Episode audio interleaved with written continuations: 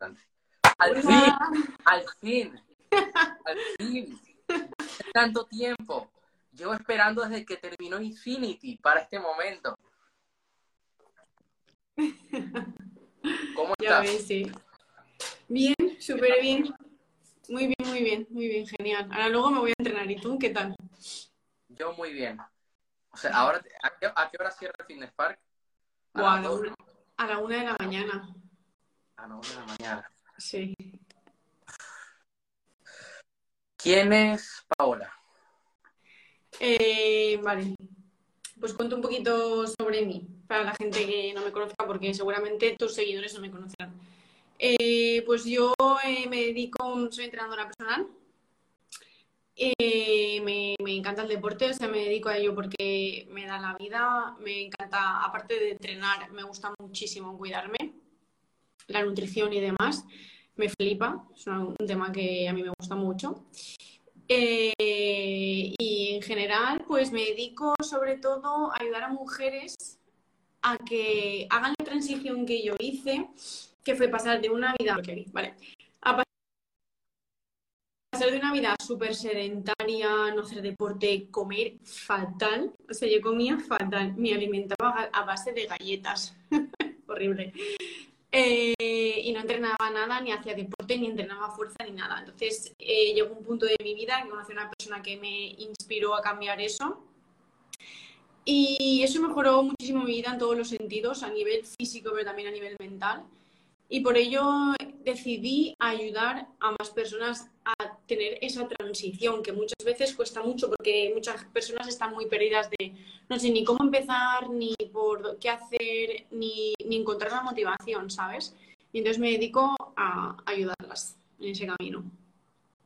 Mira, el primer directo que yo vi tuyo, que eh, fue hace ya casi un mes, pues un mes, Sí. hablabas sobre en tus primeros años si hacías deporte, luego dejaste de hacerlo, eh, te alimentabas a base de galletas. ¿Cómo fue esa transición? Porque tú hacías deporte, lo dejas de hacer hasta que Sí. vuelves a empezarlo. Sí. A ver, eh, yo hacía deporte desde pequeña. A mí me gustaba mucho, yo entrenaba baloncesto y demás. Pero luego en la adolescencia, que no sé a los demás, pero para mí fue una, una etapa bastante oscura. eh, Fumabas, lo de- ¿no? Dime. ¿Fumabas? Sí, también, también, también. También fumé desde súper pequeña hasta hace como seis o siete años. Mm. Eh, sí, y lo dejé, lo dejé. Eh, pues eso, yo entrenaba y tal. Lo que pasa es que la adolescencia luego ya se puso la cosa complicada, el tema estudios, y no me motivaba lo que estaba haciendo, no me motivaba el entorno en el que, en el cual yo estaba haciéndolo. Así que simplemente lo dejé. Y mi vida volvió. Eh, empezó a ser súper sedentaria. Súper, yo no hacía nada, nada de deporte. Hasta que hubo un momento que por casualidades, eh, con un grupo de, amigas, eh, decidimos eh, unirnos a un deporte como es el fútbol. Eh, y entonces, sí, yo jugué a fútbol. Y entonces a partir de ahí con el fútbol ya también se acabó esa época, no fue como, bueno, el fútbol tampoco es como mucho para mí.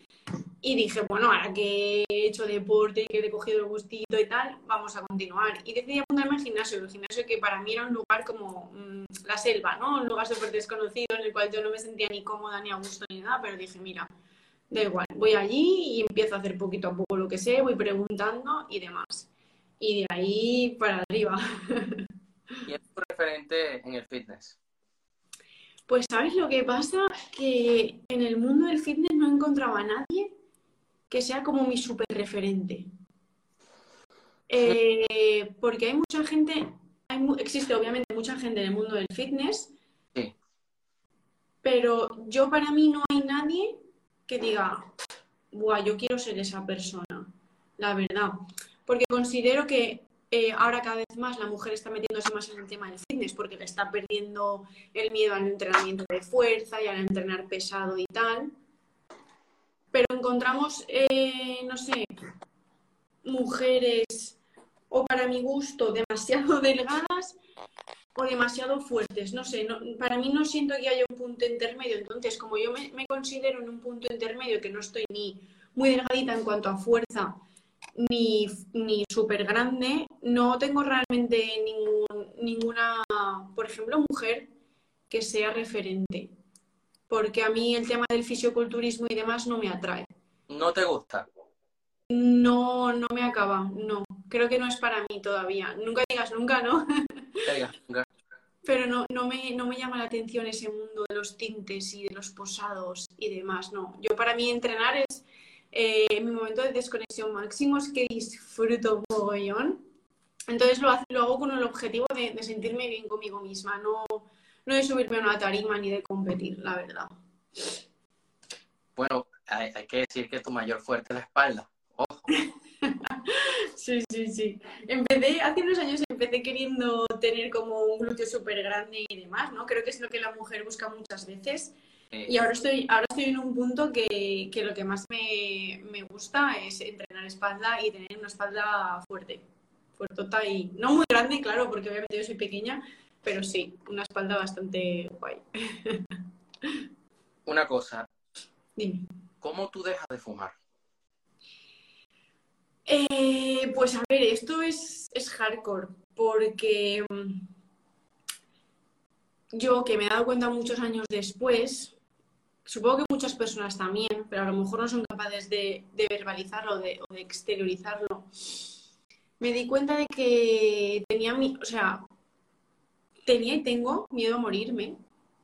Entonces muchas de las decisiones que yo tomo se basan en ello, ¿no? O sea, literalmente la decisión la tomé encima de una bici de spinning, te lo juro, literal. Yo encima de una bici de spinning, haciendo una clase de spinning, dije, eh, claro, ya me estaba metiendo mucho en el tema de la alimentación, del estilo de vida sano, el deporte y tal. Y encima una bici spinning, la cual te requiere de una capacidad cardiovascular muy fuerte, dije, eh, llevas mucho tiempo fumando, en un futuro eh, un médico puede que te diga, tienes un cáncer de pulmón y te vas a morir y en ese momento te vas a arrepentir toda tu puta vida de haber fumado. Y dije, vale, nunca más. Y desde ese momento, nunca, jamás volví a probar un cigarro. Y, tenía, y tenía, una caja con, con, tabaco y con todo. O sea, no, no es que dije, bueno, no, el lunes, el lunes, lo dejo, cuando se acabe lo dejo. No, no, no. Regalé esa caja con los mecheros y con todo. Y dije, ya está, hasta aquí. Y fue hasta aquí. ¿Cuántos años tenías? ¿21 por ahí? No, tenía 24. 24. Sí. 24. Y a partir de allí, pues, empezaste a hacer ejercicio como, como lo haces ahora. Claro, poquito a poco también, fue de forma muy gradual. O sea, yo empecé eh, con lo típico de las clases dirigidas, eh, pues las clases de spinning y demás. Y luego fue como, bueno, vamos a pasar a más, ¿no? Vamos a, vamos a ir a por más. Y ya luego me metí en sala, claro, con mucho miedo y tal, porque en los gimnasios ahora cada vez se ven más y depende de qué gimnasio se ve más a la mujer. En la sala pero sigue siendo un lugar como muy complicado donde ver a las mujeres y donde las mujeres se sientan cómodas, ¿sabes? Pero bueno, poquito a poco fui haciendo esa transición. Hay mucha gente que no va al gimnasio porque se sienten con pánico. Claro. El técnico, literal. Dependiendo sí. de qué gimnasio vayas también. Sí. Dependiendo de cuánta gente hay, qué tipo de gente hay. Sí. Yo la primera vez que pisé un fitness park, que a mí me encanta, sí. yo bajando por las escaleras, a mí me temblaban las piernas, a mí me imponía mucho el gimnasio. Normal, o sea, es que es un gimnasio que impone mucho. Yo había dos, ha habido dos ocasiones donde me he sentido así. La primera vez que entré a un estadio de fútbol, para sí. el estadio de la selección del país. Sí. Y claro, entrar ahí y dices, wow. Y cuando bajé al fitness park, porque había gente grande, tanto hombres como mujeres. Mm. En el de Barcelona hay gente grande. Sí. Ya, wow. Sí, sí. La verdad es que el, gimnasio, el fitness park no es un gimnasio para que yo te diga si no has entrenado nunca y no te sientes cómodo en un gimnasio. ¿Ves? La verdad. Claro, me gusta porque soy un apasionado del mundo. Sí. Me gusta ver gente así y te inspira. Pero si estás empezando apenas, no, no. Claro, es complicado. Sobre todo si, te, si, si eres una persona que te da miedo, ¿no? El gimnasio, que nunca has ido y demás. Sobre todo las mujeres, ¿no? Creo que a las mujeres nos cuesta mucho. De hecho, eh, la semana pasada hablaba con una chica, o esta semana, no recuerdo ya cuándo, una, una chica a la que estoy entrenando. Y, y, claro, ella nunca ha pisado realmente esa zona donde están los hombres, básicamente. La zona de las poleas y la zona de las mancuernas y tal. Y claro, ella se va a tener que enfrentar a eso, ¿sabes? Yo le decía, la zona está donde van están todos los hombres y tal. Y claro, ella me miraba en plan de, vale, tendré que ir. A mí me ha pasado lo contrario, que me da miedo las mujeres en el gimnasio, de quedar mal. Es más, me ha sucedido dos ocasiones. Una vez una, una barra casi al cuello, haciendo press banca. Sí. Algún chico, a día de hoy, bueno, me llevo bien con el chico, nos seguimos por Instagram. Siempre lo veía, nunca habíamos hablado y me salvó. Sí. Y bueno, la, la vez que me, que me fracturé el dedo, que Sí. te día, Sí, me pasó lo contrario, pero cuando estás concentrado en, en lo que realmente importa, que, Sí. claro, porque a veces uno va con el miedo de que me mirarán raro, que uno, uno piensa eso, pensarán que soy un raro. No, tienes que entrenar a muerte, ya está. Claro, totalmente. O sea, pensar que, que la inmensa mayoría de las personas van allí para entrenar y están súper focalizadas en su entrenamiento, que no te van a estar juzgando, hagas lo que hagas, o, lo, o si lo haces bien o lo haces mal, es que no te van a juzgar. Si eres una mujer, si estás más eh, gordito, más delgado, es que la gente realmente no te va a juzgar, de hecho te va casi a mirar de decir, hostia, eh, le queda mucho camino y va a mejorar un mogollón, ¿no? Quiero ver su evolución, ¿sabes? Pero sí, la mujer normalmente, pues eso, tenemos un poquito de miedo. Entonces, se puede ir empezando por zonas menos hostiles, como las zonas de máquinas guiadas, hostiles en el sentido de que no te sientes cómoda, ¿no?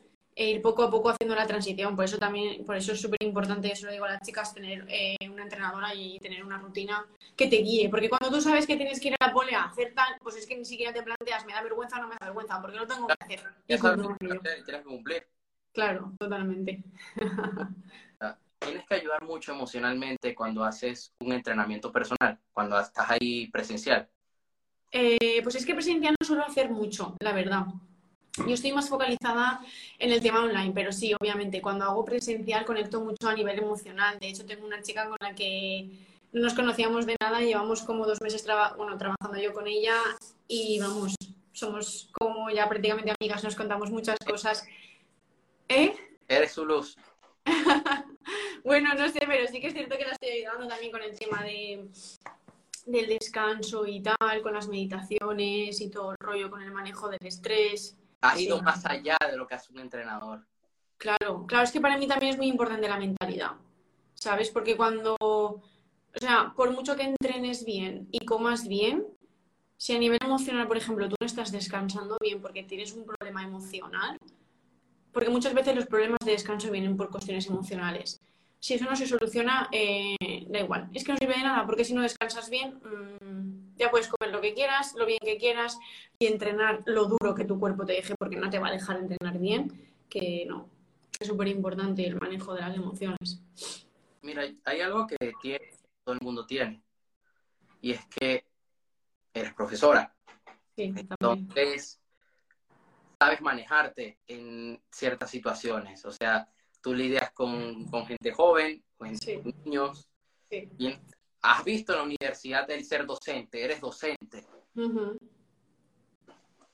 ¿Tú hay cosas de la clase que te la llevas al entrenamiento? O sea, que la tienes que aplicar a la hora de entrenar a gente.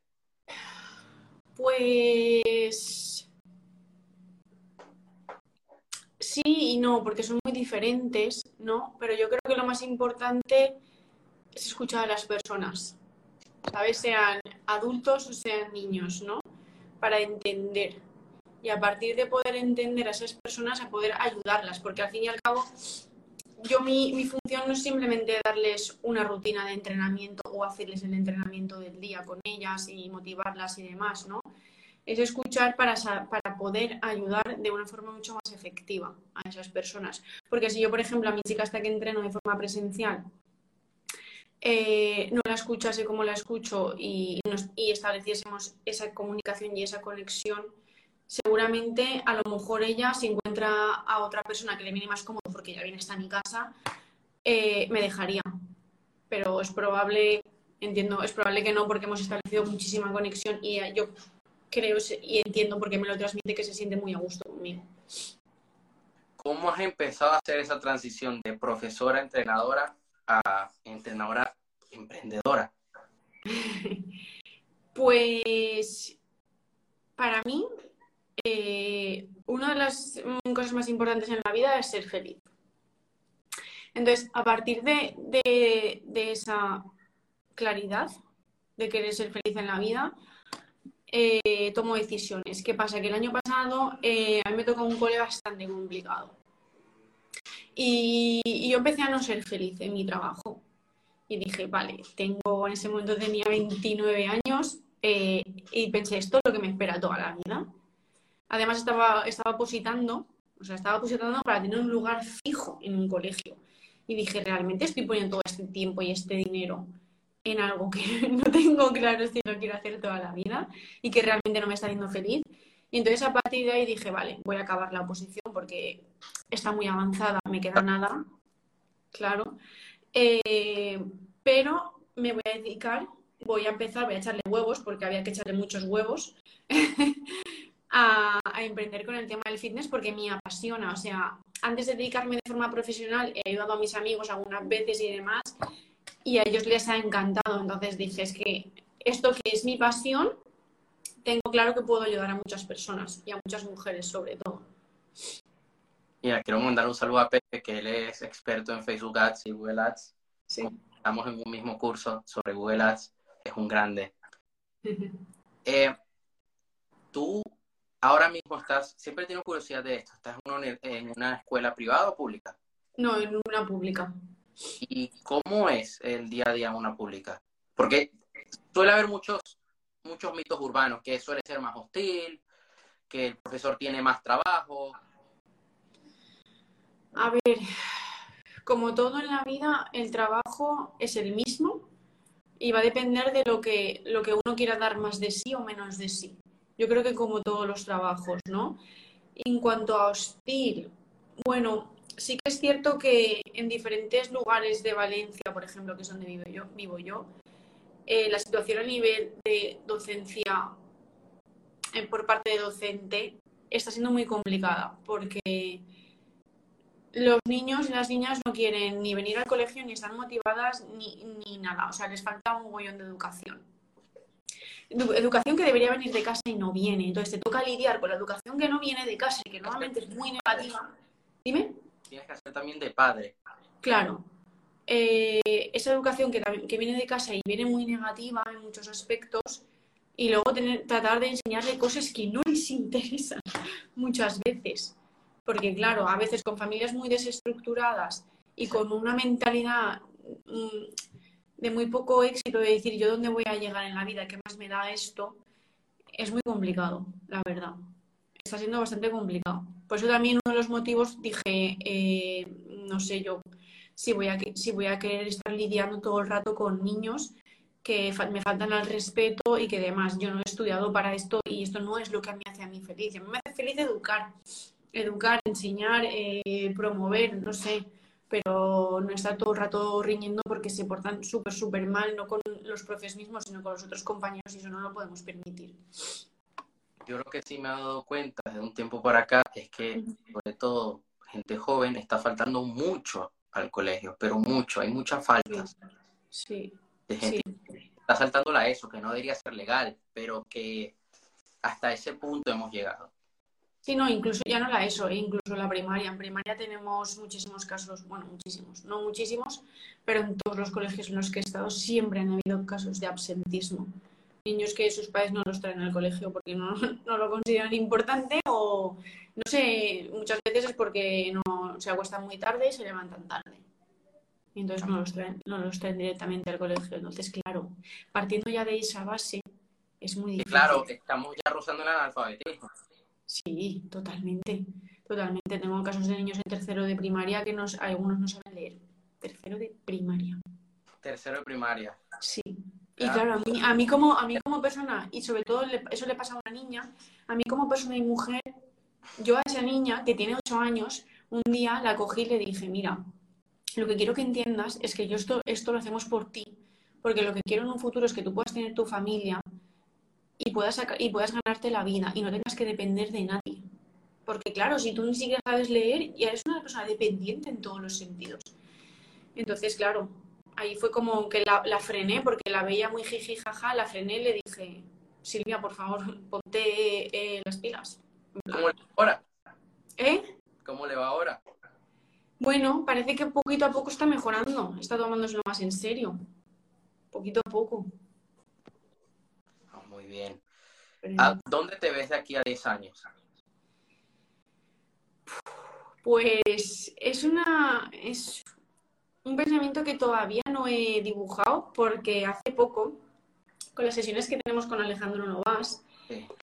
eh, nos dijo que nos pusiéramos objetivos tan sumamente grandes que fueran básicamente imposibles de cumplir. Y entonces, ¿me veo de aquí a 10 años? Eh, pues te soy sincera, no lo sé, porque ahora mismo también soy muy soy feliz en el colegio en el que estoy. Entonces, a lo mejor, o compaginando las dos cosas, o siendo simplemente entrenadora y pudiendo ayudar a muchas personas. Y viviendo como el estilo de vida que yo quiero, de, de tener mucha libertad a nivel de horario, que no significa trabajar menos, porque se trabaja mucho más. Trabaja mucho más. mucho más. Y ahora es Navidad, pero tú y yo estamos trabajando. Claro, claro, claro, totalmente. Se trabaja mucho más cuando se es emprendedor. De vacaciones. Claro, totalmente. Yo le digo a la gente, estoy de vacaciones, sí, de un trabajo, pero es que sigo trabajando en el otro. Pensando ya en el trabajo que tienes que regresar. Claro, claro, totalmente. Y eso la gente cuando tienes un negocio cuando eres emprendedora no lo ve. Que, que no tienes nadie que te ponga un horario que te lo tienes que poner tú, ¿sabes? Y sobre todo la familia y demás. Hay una foto que me llamó mucho la atención y abriste ese debate hace un par de días en tu cuenta de Instagram. Una foto donde estabas prácticamente, ¿ya sabes cuál es? No, no me acuerdo.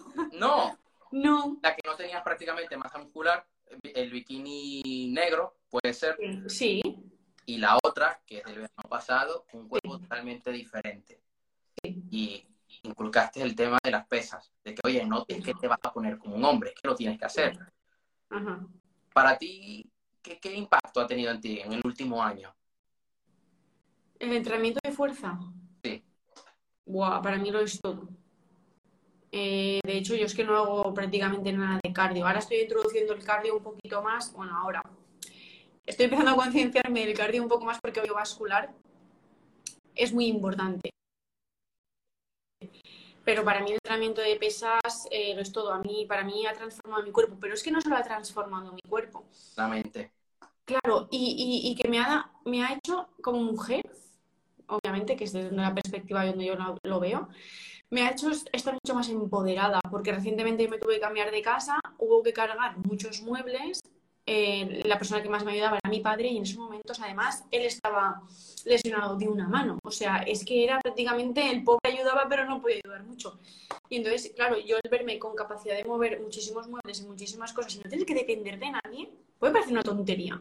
O tener que subirme la botella de butano yo sola eh, es súper importante. Entonces, eh, ya solo por eso, solo por eso, es que, pero es que tiene muchísimo más beneficios, pero solo por eso el entrenamiento de fuerza en mujeres y en hombres es súper relevante, súper relevante. Pero es que, claro, no solo, es, no solo es la capacidad de poder cargar cosas, es muchísimas más cosas a nivel eh, físico y también mental, obvio. porque- realmente que puedo meter 100 kilos peso muerto, poco más en la vida.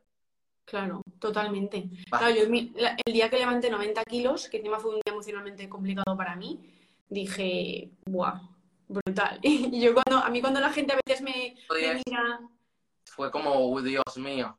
claro, a mí cuando a veces la gente me dice, como, hace poco me trajeron un sofá y me lo dejaron ahí y dije, no, no, yo me lo muevo. Y me decían, como, no, pero es que pesa mucho. Y claro, estaba, y yo pensando, a ver, puedo mover 90 kilos sin peso muerto, no me digas que no puedo mover un puto sofá, ¿sabes? Así que empodera mucho como mujer y eso es muy importante, ¿sabes? Pregunta curiosa. ¿Por qué marca de suplementación te decantas más? Pues a mí me mola mucho Life Pro. Y sí, últimamente estoy usando esa proteína y, me gusta mucho. De hecho, ayer subí, ayer subí, por si alguien no lo ha visto, un desayuno que es mm, leche, mm, leche semidesnatada con batido de proteína y copos de maíz sin azúcar. Brutal. Eso es brutal. Con la proteína de, que estoy usando de Life Pro de chocolate, o sea, súper guay.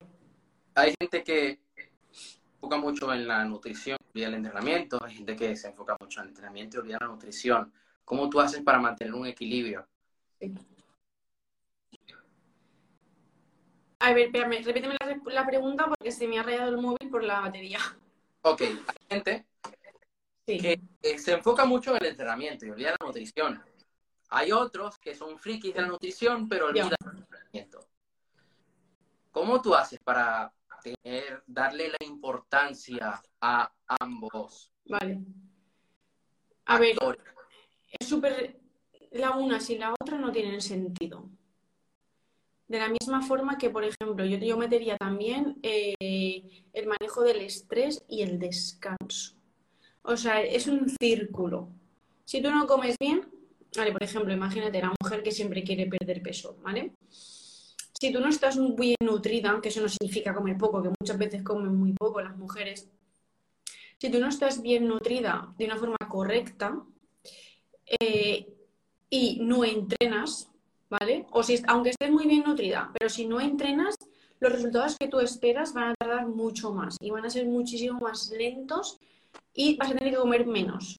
Pero si tú entrenas para perder peso eh, y llevas una buena alimentación, es que eso va a ser mucho más rápido. Además, eso, como mujer va a permitir comer más. Y luego el descanso. Si no descansas, no sé, entre 7 u 8 horas, yo creo que es lo óptimo depende de la persona, ¿vale? Pero entre 7 u 8 horas eh, es irrelevante. ¿Por? Porque si, no sé si les ha pasado a las personas, pero a mí me pasa que ese día que tú comes, que descansas menos y descansas peor, es que eh, la hormona de la, de la, saciedad la tienes totalmente disparada, entonces tienes mucha más hambre. Entonces, pasa, no duermo tanto por la carga de trabajo que tengo, intento hacer siestas durante el día. Sí pero lo que me pasa es que cuando he hecho cursos donde me tengo que quedar despierto a las 5 de la mañana, sí. luego me quedo retenido durante una semana. O sea, no me siento hinchado por una semana. Claro, totalmente, porque, es horrible. Porque alteras tus ritmos circadianos. Y tener una rutina de descanso, como en su nombre implica, rutina, es también súper relevante. Si tú un día te vas a dormir a las 12, otro a las 10, y otro a las 11 y luego otro a la 1, desastre. Desastre. Porque tu cuerpo mentalmente lo vas a llevar loco. Las rutinas son muy importantes, no solo para los niños, pero para los adultos también. Tengo una rutina un poco loca, ¿eh? No, pero la sigo igual desde hace un par de meses, a pesar de que me voy a dormir a una hora que no debería ser. Sí. Me levanto un poco más tarde. Ajá. claro, al fin, al, cabo, al fin y al cabo es encontrar un poco el horario que más se adapta a las personas Exacto, intento encontrar un equilibrio. Sí, totalmente, súper importante. Es como policía y trabaja de noches. Termino encontrando un punto. Claro, claro, al fin y al cabo es encontrar el punto a que cada persona le, funcione. Y no presionar tampoco al cuerpo ni irse a dormir súper pronto o súper tarde. Es un poquito encontrar el equilibrio de lo que nuestro cuerpo también escucha al cuerpo, de lo que nuestro cuerpo nos pide, ¿sabes? Una vez, yo a veces he tenido insomnio y mi psiquiatra me dice, si te tienes que quedar despierto un poquito más, hazlo y liberas toda esa carga. Porque, por ejemplo, ese me puedo dormir a las 12 y no me puedo dormir hasta las 3. Porque estoy con la cabeza. Entonces digo, ok, me pongo a trabajar hasta las 2. Y después me pongo a meditar y me, quedo dormido. Me levanto a las 9, me levanto a las 10. O me levanto a las 9, después hago una siesta, luego sigo trabajando. Sí. Y después entrenar. Eh, y después de entrenar duermo un poco. Eso sí, solo hago. Sí. ¿Cuál es tu mayor sueño? ¿A nivel personal o a nivel profesional? Ambos. Porque te lo pregunté el profesional hace un par de días. Sí. Pero el personal no lo sé. Pues a nivel personal, mi mayor sueño. No tengo sueños a nivel personal materiales, ¿sabes? O sea, para mí, como he comentado antes, una de las cosas más importantes en la vida es tomar decisiones y tomar decisiones basadas en si me hace feliz o no. Para mí ese es uno de los mayores logros a nivel personal que estoy consiguiendo. ¿Sabes? Sueños a nivel personal eh, no tengo, porque es que me siento tan agradecido agradecida por lo que tengo a día de hoy, que realmente no es en plan de, uy, si tuviese esto sería tan... Mm, no, es que me siento muy agradecida. Y, eh, y a nivel profesional, como te comenté, para mí a nivel profesional, eh, mi mayor sueño, es ser una persona referente en el mundo de fitness. Eh, y bueno, y poder devolverle también económicamente por ello todo lo que mis padres han Yo iba a llorar cuando me contaste eso, dije, me siento identificado. Sí. Me ha pasado lo mismo, sí. Me ha pasado exactamente lo mismo. O sea, y, y ha habido, yo recuerdo una ocasión, no era tanto dinero, en comparación con otras veces que me han ayudado, era nada. Nada, o sea, nada. Eran 800 euros, o sea, para que tengas una idea de Ajá. que me han ayudado. Y, y mi mamá un día me ayudó y yo ese día me a llorar. Porque además era, era, era crucial que me ayudara en ese momento. Sí. Y yo me quería poner a llorar. Yo dije que yo se lo tengo que dar algún día. Pues sí, y eso, es, y eso es una satisfacción brutal. Yo ese, el día que llegue, porque sé que va a llegar, eh, eso es una satisfacción brutal, porque es un poco también... eh, yo sé que mis padres, por ejemplo, económicamente no lo necesitarían, pero para mí me sentiría decir, eh, mm, tomar, tomar, o sea, todo esto que habéis puesto en mí, yo lo agradezco obviamente, pero ahora os lo doy y vámonos, por ejemplo, de viaje a disfrutarlo y demás, ¿no? ¿Cómo te decantaste por ser profesora? Pues yo iba para ingeniera, Además de inglés. sí, yo iba para ingeniera. Ah, ibas. Iba para ingeniera porque mi padre es ingeniero y yo hice todo el bachillerato de ciencias, todo ciencias. Pero en el último año de, bachiller me di cuenta y dije, no, no, no, a mí no me gusta nada ser ingeniera. Y dije, a mí me flipan los niños. Pues vamos a, vamos a, a ser profe.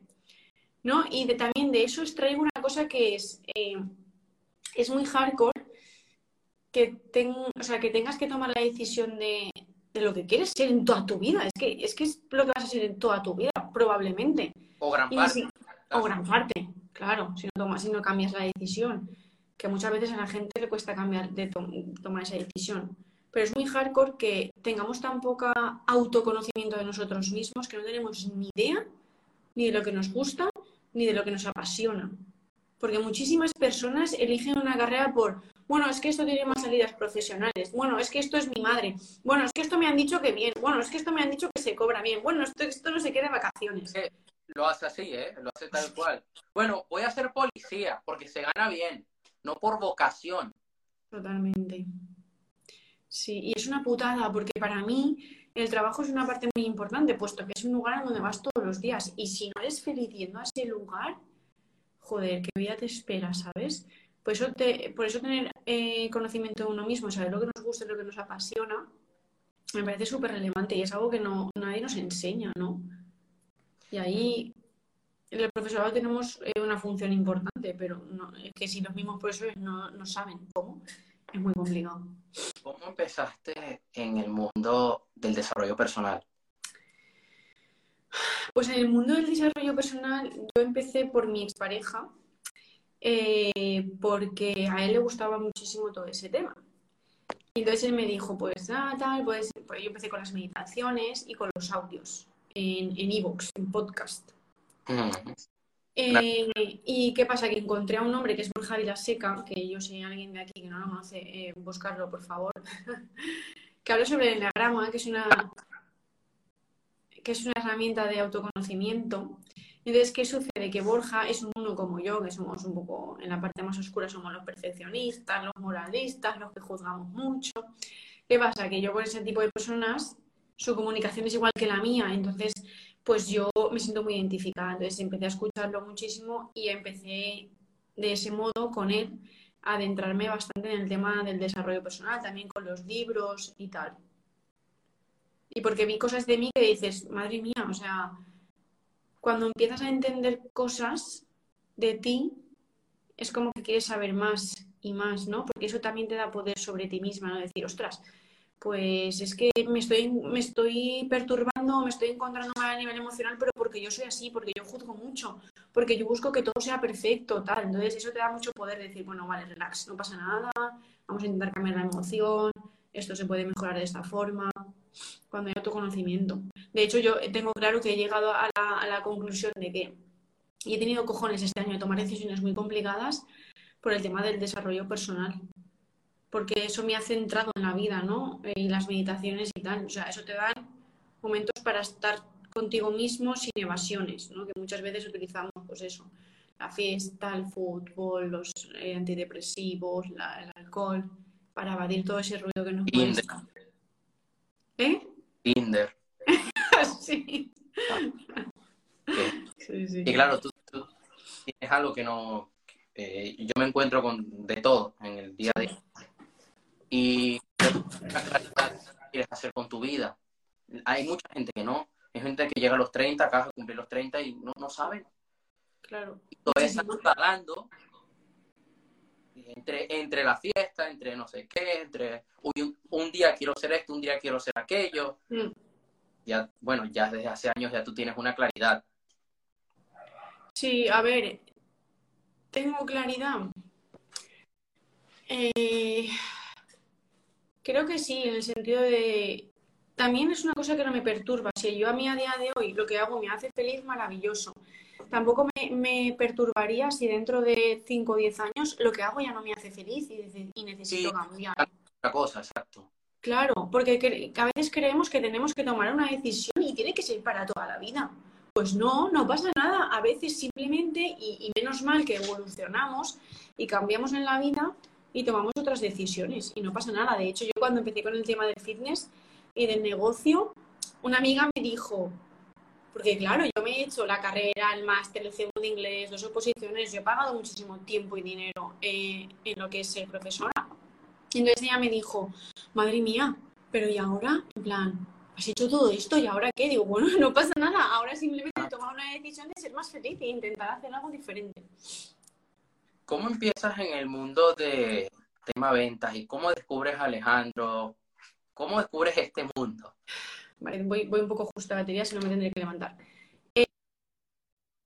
Eh, pues yo Alejandro también lo descubro por mi ex, porque él, tiene un negocio y tal, y estaba muy metido en el tema este. Y cuando yo empiezo en el negocio, yo Alejandro me sonaba, pero de, haberlo escuchado con conversaciones y tal, yo tampoco le había prestado mucha atención. Pero cuando empiezo en el tema del negocio, justo a los, al mes o por ahí, él hace un webinar sobre ventas digo, bueno, pues ya que tengo que aprender sobre venta porque no tengo ni idea. Estás en las historias destacadas, sí. Sí, estoy, estoy ahí. Eh, me metí, me metí, le compré sin lugar a duda, ¿sabes? Porque dije, buah, este tío sabe vender que flipas, yo quiero estar cerca de él. ¿Compraste Platinum y Infinity? Eh, iba en el pack, porque yo pagué el ah, pack. Sí, Yo también tuve Infinity y fue por el pack de, el pack de Platinum. Sí yo lo descubrí fue porque también me habían dicho, no, que Alejandro no va, que tal, que no sé qué. Un día me metí en su perfil y vi que él estaba haciendo la oferta de platino. Y dije, no, de una. Y no me arrepiento, la verdad. No, no, yo estoy muy contenta, o sea, muy contenta. Hay una comunidad muy guay y es un puto crack. Exacto. Sí, sí. Es muy capaz. Hay una cosa, y no sé si, no, no, no, sé si aún lo has asumido, pero a mí algo que me marcó de niño fue que tuve una profesora que era de ciencias. Era la dueña del colegio. O sea, no debería, no debería estar ocupándose puesto. Porque ahí se había graduado de pero nos, daba clases. Y ella, porque quería ver un poco cómo se está manejando la cosa por dentro. Ella quería ver la realidad. Sí. Claro, ya estaba desde la directiva, pero quería bajar el barro y ver la realidad. Y lo que me marcó de ella es que era deportista. Sí. Estaba fuerte, hacía crossfit, seguía la dieta rajatabla, decía, yo soy paleolítica. Y yo gracias a ella descubro ese mundo, el, mundo de la fuerza. Y me inspiró mucho. Luego sucedieron una serie de cosas con los directivos del colegio, con mi familia, la cosa terminó muy mal, pero yo lo recuerdo como algo bonito y me marcó. ¿No has sido consciente aún de que quizá seas esa inspiración para un niño o una niña que se decante por hacer deporte? No eres de hablarlo. Pues, no lo has mencionado en clase de... Soy también entrenador a veces. No, no, sí, sí, sí, sí, lo menciono muchísimo, muchísimo. De hecho, ahora que están, se están implementando los proyectos interdisciplinares en los centros, eh, obviamente yo elegí la comida saludable, obviamente. Y entonces, para presentar la comida saludable, les enseñé un vídeo mío haciendo CrossFit, levantando, eh, levantando pesado y tal. Y, claro, cuando levantas, haces algún, les enseñas algún tipo de vídeo de estos de movimientos alterofilia, todos flipan. Tengan la edad que, tengan, flipan porque no, no, identifican a una mujer levantando tanto peso y que, y que la tengan delante, ¿sabes? En plan de, bueno, es mi profesora y está haciendo esto, no, no lo asimilan. Y entonces yo a los más pequeños les dije, si queréis estar fuerte y levantar tanto peso como la profe, tenéis que comer sano. y entonces les entro por ahí, pero sí, claro, ellos me ven, ellos físicamente me ven, ahora en invierno no, pero en verano me ven más destapadita y ellos ven que yo hago deporte y ellos preguntan muchas veces y si no yo directamente lo digo, porque muchas veces el tema del deporte pues está muchísimo en el área de inglés, entonces yo siempre lo promuevo, el deporte. Es algo que, ojalá algún día, dentro de 10 años, me venga un alumno y me diga, mira, hago CrossFit gracias a ti. Termina siendo algún asesorado tuyo en 10 años. Ah, sería lo más, sería lo más. ¿Qué es lo que más te gusta de tu trabajo como entrenadora? Eh, lo que más me gusta es el amor que recibo, realmente. Sí, porque desde que abrí la cuenta y demás de Instagram no he parado de recibir muestras de cariño que dices, madre mía, si es que todo esto que me estás diciendo ni, siquiera me lo creo yo, de, no sé, y además no, no, no, es que las pida, no es que pida feedback en ese sentido muchas veces, pero es que les sale solo a las chicas y es de decir, jolín, de verdad, o sea, de verdad te estoy ayudando de este modo, o sea, ya no solo a nivel a nivel físico, sino también, pues eso, a nivel mental y, y de emociones y tal, ¿no? O sea, la verdad es que mola mogollón esa parte. ¿Cuál es tu libro favorito? Libro favorito. Encantado de conocerte, está en esa lista. Eh, encantado de conocerme es un libro que me gusta, pero es como que me, me, supo a poco. Creo que lo leí en un momento en el que yo estaba muy entrada en el tema del enneagrama y me supo a poco. Eh, favorito, que me haya marcado. Que te haya marcado. Pues te soy sincera, es un libro que no está totalmente relacionado con... Está relacionado sí y no, ¿vale? Con el tema del desarrollo personal y todo eso. Sí y no. Es el de 1984 de George Orwell. Muy, Mucho en las clases de inglés. Está muy, está, ese lo he leído muchas veces, ¿no? Porque para mí es un, es un libro que te hace despertar mucho. Decir, eh, el tema del control que tienen los gobiernos y todo el rollo que a mí me gusta mucho. Inglés, con mi profesor. Yo lo vi en inglés. Sí. Sí. Ostras. Wow. Un libro que es un libro complicado. No es fácil. Sí. Además, sí. no, el, resumen, que es típico. Porque es que, claro, ya que separó un poco la imagen, separó un poco la imagen, espero que no se haya desconectado. En caso tal, no pasa nada, vamos, yo lo tuve eh, en inglés y fue un libro que te quedas loco porque lo a, al, protagonista lo vigilaban en todo. Sí. El, Big Brother, el gran hermano. Sí, totalmente.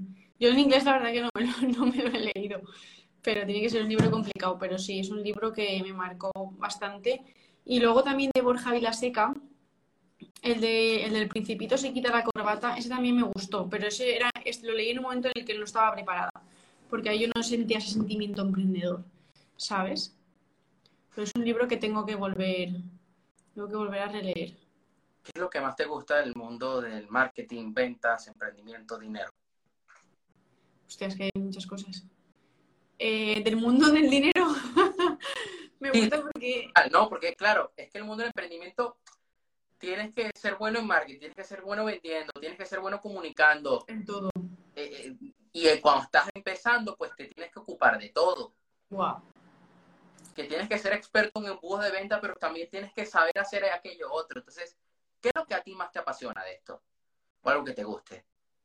A ver, a mí como todavía no controlo de, todos, de todo a nivel técnico, yo no sé, no tengo ni idea de marketing, no tengo ni idea de ventas, no tengo ni idea de embudos, ni de páginas web, ni nada a mí lo que más me motiva realmente es cuando, lo que, básicamente lo que comentaba antes, ¿no? Cuando la gente valora el trabajo que estoy haciendo. O sea, familiares y no familiares que, me mandan mensajes y demás, de, valorando todo lo que hago, ¿no? Y, jolín, o sea, es como que casi ni, ni, siento yo eso de, ni me lo permito sentir, pero las personas sí que me lo transmiten. Entonces, para mí, de este mundo, Eh, realmente es lo que más me gusta, porque todo lo demás todavía no lo controlo. Y como no lo controlo, no todavía no me gusta. Hacer vídeos y todo eso sí me gusta, claro, me encanta, porque transmito lo que hago en mi día a día, ¿sabes? Sobre todo en el entrenamiento. Entonces eso me gusta mucho también. Poder ayudar a las mujeres a decir, hostia, cuando vean un vídeo mío dices, se ha ido a entrenar, pues me voy a ir a entrenar también. Y me apetece ir a entrenar, ¿no? Cuando ves a alguien entrenar y entrenar y entrenar, dices, oye, pues me voy a animar, ¿sabes? Y eso... A veces me pico, cuando te voy a entrenar digo, yo también. claro, claro, es que esa es la idea, esa es la idea, que la gente esté ahí a tope y, se sienta inspirada y se sienta motivada, ¿no? Es lo, más importante. Si tuvieras que dar un consejo, ¿cuál sería? Saludo ahí a Pico de Oro. Eh, ¿A qué nivel? ¿Sobre el tema de cuidarse y de entrenar? Sí, de cuidarse y entrenar. Vale. Eh, vale. Hay una cosa súper importante para mí que es entender que muchas veces decimos que somos lo más importante, pero es mentira porque no nos estamos cuidando nada. Porque cuando nosotros descuidamos nuestro descanso, nuestra nutrición y nuestro movimiento, ejercicio físico, estamos descuidando una parte muy importante de la vida. Entonces realmente nos estamos todo el rato postergando. Entonces yo a las personas les diría que realmente reflexionaran si son lo más importante en su vida, que es lo que puse el otro día por stories, y que empezasen por ello a cuidarse, porque tener una buena salud física y mental hace que tu vida mejore exponencialmente. Y bueno, a ti te cambió la vida, dejaste de fumar, dejaste de ser sedentaria, mm. cambió tu cuerpo por completo. Totalmente, es como que mentalmente todo se estructuró, ¿sabes? Fue un cambio muy, muy, muy hardcore. Yo pasé de ser una persona que no le gustaba levantarse eh, madrugar y ahora me encantará darme a las 7 de la mañana. Sí, es que... Y eso, y eso me lo proporciona el entrenamiento. Yo que hablo contigo, tú eres una persona que se levanta muy temprano y que allá a las 11 ya está en la cama. Claro, totalmente. 10 11 intento estar en la cama ya durmiendo. Súper importante cuidar el descanso. Bueno, eso sería todo por hoy. De verdad, muchas gracias. Es una persona que admiro mucho y bueno, nos vemos en una próxima. Un placer de verdad hablar contigo. Ha sido muy guay. Hasta luego. Bueno, Aaron, hasta luego.